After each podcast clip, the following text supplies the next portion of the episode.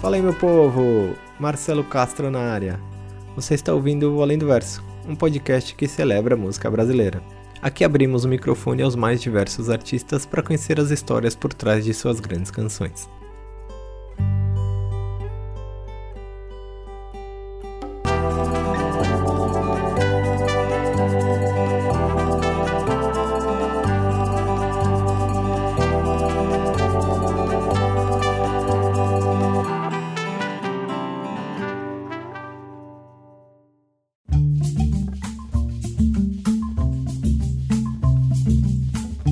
A mãe de Tigana Santana, Arani Santana, uma das fundadoras do bloco Ileaie, tinha planos ambiciosos para seu filho.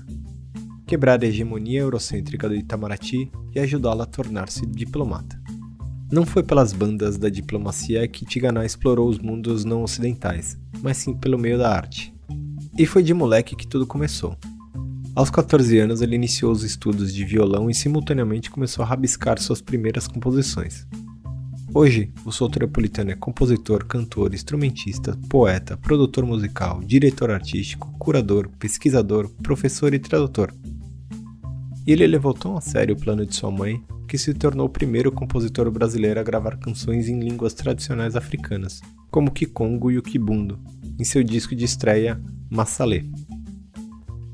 Para produzir Vida Código, quarto disco de sua carreira, o artista retornou a Salvador, sua terra natal, e trabalhou junto com seu grande parceiro musical, Sebastiano Antônio.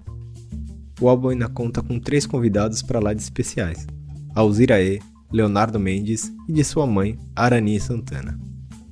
Na gostosa e dançante Flor Destinada, música bilíngue em português e em francês, Tigana consegue combinar a tradição dos ritmos africanos com a contemporaneidade eletrônica em versos que questionam a generalização do viver e conviver em sociedade.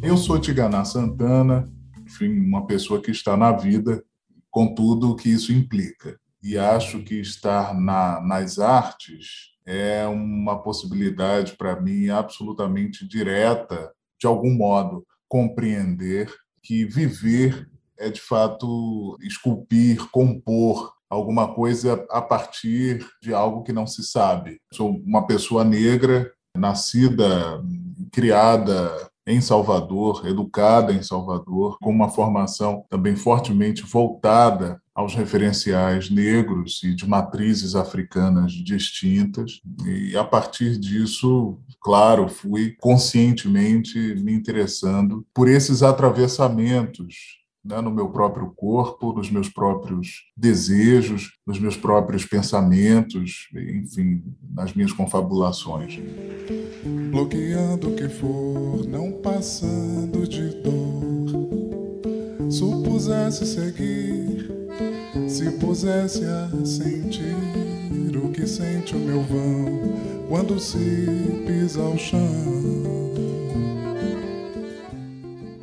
eu comecei, comecei escrevendo poesia, né? E aí aos 11 anos eu venci um concurso literário na escola com um poema de cunho social, ainda me lembro do título, Veras, Perverso Sistema. Né? E achava que, enfim, queria ser escritor, fazia aqueles aqueles livrinhos grampeados, né, e tal. E aí escrevia muito, muitos poemas, né? Ficava feliz com essa possibilidade. Quando eu comecei a aprender a tocar violão, ali com 14 anos, logo, acho que antes do primeiro mês, eu comecei já a criar as primeiras melodias, experimentar alguns desenhos com os acordes e escrever pequenos textos que, que se conectavam com essas melodias, que se conectavam com um ritmo específico, né? Portanto, comecei a dar esses primeiros passos em direção a compor. Eu comecei a cantar minhas próprias canções porque não tinha quem cantasse, não é? Então eu compunha e precisava de algum modo materializar, avozear aquela criação. Foi assim que eu comecei a, a, efetivamente a cantar. Quando eu era muito mais novo, é, eu tinha uma experiência de canto que era muito ligada à capoeira. Né? O meu pai praticava e tudo. capoeira, né? agora, muito tempo depois, voltou. Né? E ele me levava para as rodas, mas antes em casa me ensinava as ladainhas de capoeira. Eu as aprendia. Chegava lá, cantava, né? bastante criança, voz bastante aguda, cantava algumas ladainhas de capoeira. Mas, para mim, aquele era um acontecimento que eu não classificava, não classificaria como cantar, como eu falo hoje, entendeu? Era alguma coisa que eu aprendia e reproduzia, quer dizer, isso é diferente de quando eu falo cantar hoje. Então, para mim, a experiência de cantar com um lugar de cantar, direcionando de fato aquilo que estava na voz para algum lugar, no caso, para dentro de mim mesmo, a princípio, é, isso começou ao cantar as minhas próprias composições colocar voz numa coisa que tinha sido concebida ali a partir do meu próprio corpo, um negócio inicialmente esquisito, mas tão esquisito quanto imprescindível para mim. Depois que eu comecei a, a, compor, de algum modo, mesmo quando não havia essa situação ali colocada, para mim a vida era a partir disso. Quando eu comecei a compor, eu comecei a compor a minha vida supusesse seguir, se pusesse a sentir o que sente o meu vão quando se pisa ao chão. O sereno deságua na ideia, a pujança ferida da cor. Uma defesa da vida, esse álbum Vida Código. Muitas coisas que viver efetivamente pode abarcar a partir de muitas aldeias. Então, é uma defesa da vida direta e da vida a partir daqui mesmo. Quer dizer, foi o que acho que começamos a falar sobre isso. Né? Vida a partir daqui mesmo, um compromisso com a vida a partir daqui mesmo, da própria vida. Vida que existe a partir da vida, o que dá nesse conceito Congo que se chama Kalunga. Vida que existe a partir da vida. Eu sou absolutamente interessado vida que existe a partir da vida e nos mistérios que existem a partir também dessa vida, como falava antes. Então, eu queria falar, acho que não necessariamente textualmente somente, mas falar em consonância com esse lugar, com essa perspectiva, né? E ali no Vida Código também, eu, sob o ponto de vista instrumental, por exemplo, timbrístico, eu gravo a guitarra, né? Dizer, num álbum, coisa que eu não havia feito propriamente nos álbuns anteriores. Então, a, a experiência, portanto, de, de gravar com, com, embora tocasse, mas me refiro à gravação propriamente, a experiência de gravar com esse outro instrumento que me acompanha também, com a presença de alguns outros instrumentos eletrônicos, inclusive piano eletrônico, é o que, em geral, não acompanhava né, os meus álbuns até então. Evocando-se o não, sob cuja feição modulei meu lavor, fui o que nunca for. Transformá-lo ao mentir que não há elixir, ir de encontro à versão da dentão pelo chão canções, em geral, não são baseadas em fatos reais. É um outro caminho. A minha possibilidade de invenção, de, de ir para outras sendas, para outras paisagens. Não é diferente com esse tema, Flor Destinada, que é um, um tema feito em parceria, nesse caso. A maior parte da, da minha obra não é feita classicamente em parceria, né, com composição, letra e música, essa coisa toda. A maior parte não é feita assim, mas tem uma parte dela que eu considero muito importante, muito mais pelas parcerias mesmo, pelos encontros. E esse tema foi fruto do meu encontro com o Leonardo Mendes, que me mandou a música. E havia me mandado a música há um tempo, né? E aí, depois de um dia caminhando pela rua, aquela divisão rítmica e aquela proposição melódica, também os campos harmônicos, claro, foram me oferecendo um conjunto de ideias, de palavras. E aí, enfim, eu perguntava mesmo aquilo que me vinha como memória musical oferecida pelo Leonardo Mendes, como é que isso se poderia traduzir em texto? Que texto aquela música poderia engendrar, enfim, andando pelas ruas. Eu estava em Salvador quando fiz a primeira parte dela, a parte em português, né? a parte em francês eu fiz fora do Brasil numa temporada longa e tal. Então, andando pelas ruas de Salvador, um momento um tanto caótico, já né, nessa altura, evidentemente, difícil, complexo, injusto, terrível da política nacional, da vida em sociedade no Brasil, as coisas todas mais terríveis emergindo, né? Então eu fui caminhando, me lembro e me vinham as palavras, me vinha a figuração da flor tão esplendorosa, me, me veio uma imagem de uma flor esplendorosa. E aí, de repente, pensando no fato de essa flor secar também, né? rumar a isso e, não por isso deixar de viver, deixar de ser flor, ou seja, a gente de algum modo vivendo sempre entre essas essas coisas que nascem, vivem, vigoram, têm turgor, têm viço de vida e aquilo que também murcha e aquilo que, que se torna ressequido e aquilo que, né? que a gente está aí entre essa exuberância de viver e, e, o que há de mais pobre também nessa experiência, que não é necessariamente morrer, mas se desencantar. Daí veio a Flor Destinada, né? Ruas de Contramão. Eu fui escrevendo a letra caminhando, né? sujas de inspiração, né? bloqueando o que for, não passando de dor. E, evidentemente, um texto num ritmo que me havia sido oferecido já previamente por Leonardo Mendes. Aí a parte.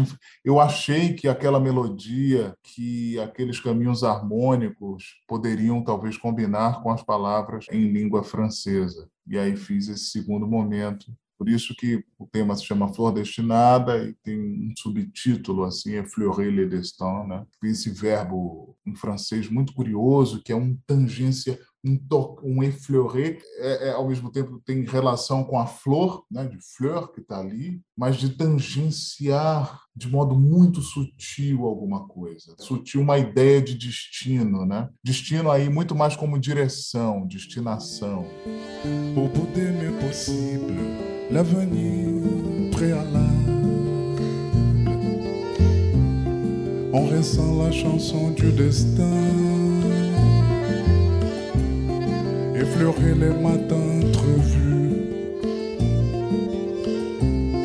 On ressent la chanson du destin, effleurer la nuit dans ma peau.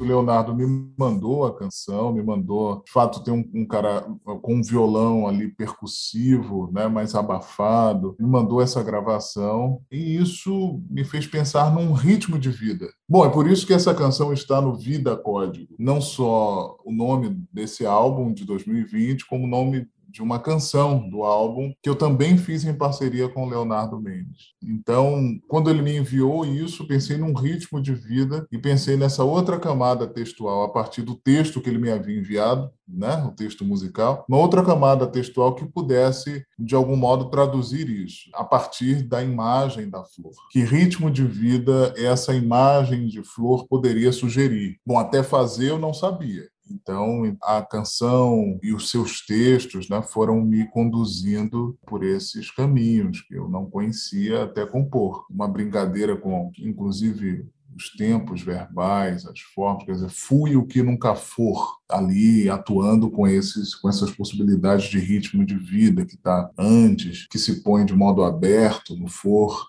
Foi no que eu pensei, quer dizer, falando em termos de uma camada textual. Ou seja, texto, para mim, no meu processo composicional, não é só o que está, é o que se reduz às palavras e a um letramento alfabético, entendeu? A uma sintaxe, a uma prosódia, uma gramática, uma ortografia, né? Essa é uma outra camada, uma outra dimensão dele. Mas tem a dimensão timbrística, tem a dimensão da inflexão, da própria interpretação. Essa é uma outra dimensão de texto. A melodia é uma, da, é uma dimensão de texto bastante importante. É o ritmo, a harmonia, uma dimensão de texto também significativa. Então, são muitos textos encontrados que podem, enfim, de algum modo oferecer aí uma flor aberta. Depois cantá-la, né, que foi uma outra coisa. E pensar nessas palavras ali na melodia, ruas de contramão, né? Cantar isso, que que, como é que eu poderia cantar isso, né? sujas de inspiração, bloqueando o que for, não passando de dor. Como é que a voz encararia esse conjunto de palavras naquela melodia, naquele ritmo, conversando com aquela harmonia específica? O orvalho completa as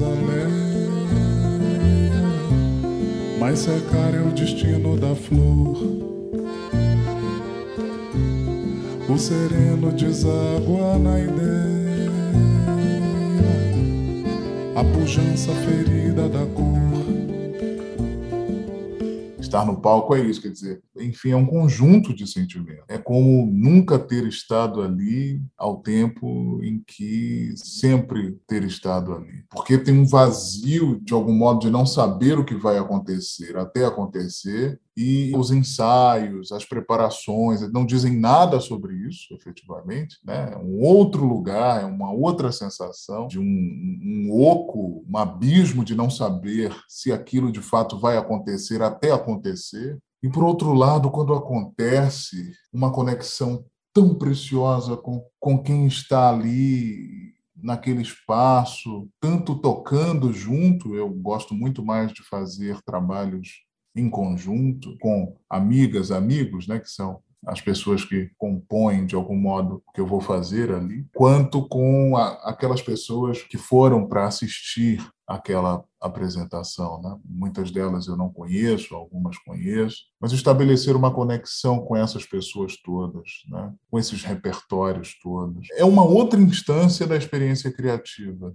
eu acho. Um acontecimento ali que se dá sobre o qual você, felizmente, não tem controle, apesar de supostamente se ter preparado para aquilo e achar que supostamente domina a história toda do início ao fim. Não, eu não faço música porque domino alguma coisa, muito pelo contrário. É a ratificação de que a ideia de domínio deve se afastar cada vez mais da nossa experiência de existir. E agora, Curte aí na íntegra Tigana Santana com Flor Destinada.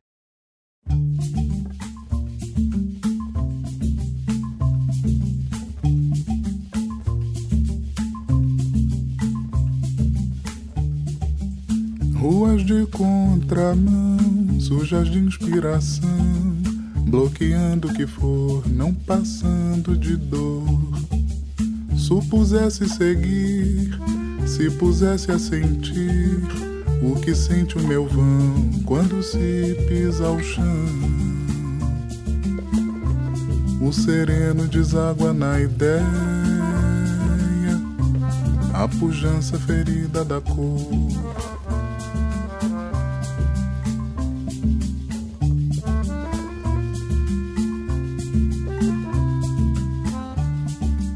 Evocando-se o não sob cuja feição modulei meu lavor, fui o que nunca for. Transformá-lo ou mentir, que não há elixir, ir de encontro à versão da dentão pelo chão. O orvalho completa as aléias, mas secar é o destino da flor o sereno deságua na ideia, a pujança ferida da cor.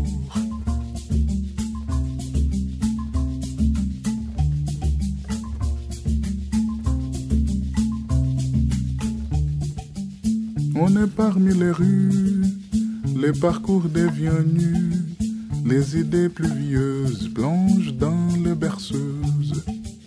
Oui, l'enfant se retire pour jeter l'avenir au bout des mes possibles, l'avenir préalable. On ressent la chanson du destin, effleurer les matins entrevus. On ressent la chanson du destin, effleurer la nuit dans ma peau. O sereno deságua na ideia, a pujança ferida da cor. O orvalho completa as aleias, mas secar é o destino da flor.